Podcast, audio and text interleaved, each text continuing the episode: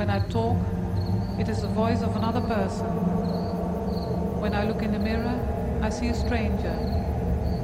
Even the people around me, my family, friends, are strangers to me.